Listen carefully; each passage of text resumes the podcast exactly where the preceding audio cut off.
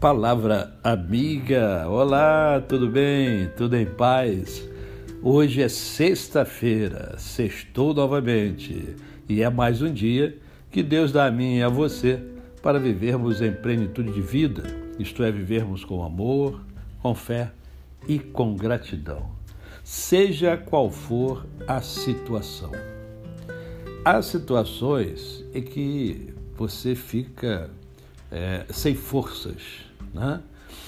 E quando você não tem mais forças para seguir a sua própria caminhada, eu afirmo que desistir é, parece ser uma saída.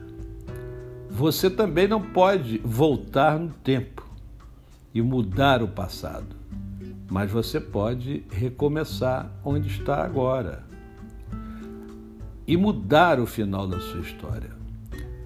A história de Paulo da Bíblia mudou de um passado trágico em uma história de transformação total.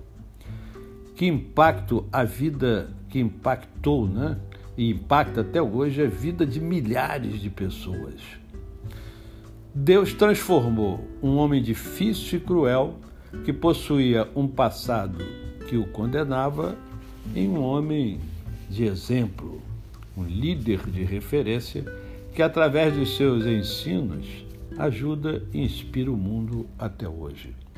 O poder de Deus cria novas pessoas, novas possibilidades, novos caminhos, novos sonhos.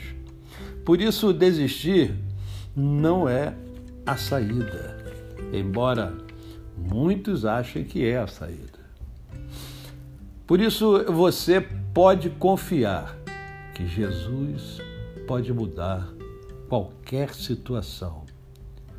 Seja qual for a sua situação, Jesus pode mudar. Olha o que diz a palavra: Eu sou o Senhor, o Deus de toda a humanidade. Há alguma coisa difícil demais para mim? Está lá em Jeremias, capítulo 32, verso 27.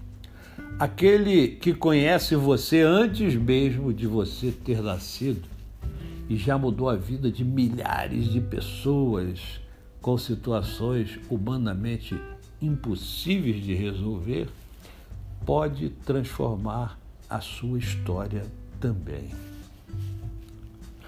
É, Entregue-se a Jesus, vá até Ele e reconheça que você é impotente para controlar a sua vida e que você necessita da ajuda dele.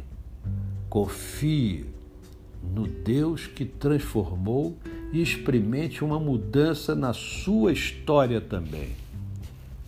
Jesus respondeu: O que é impossível para os homens é possível para Deus. Está lá em Lucas é, capítulo 18, verso 27. E aí? Qual é a sua decisão? O Senhor Jesus pode mudar, pode transformar a sua vida. Seja qual for a situação, Jesus pode mudar. A você o meu cordial bom dia, eu sou o pastor Décio Moraes. Quem conhece, não esquece jamais. E lembre-se, amanhã teremos o nosso momento poético, se Deus assim o permitir. Até amanhã!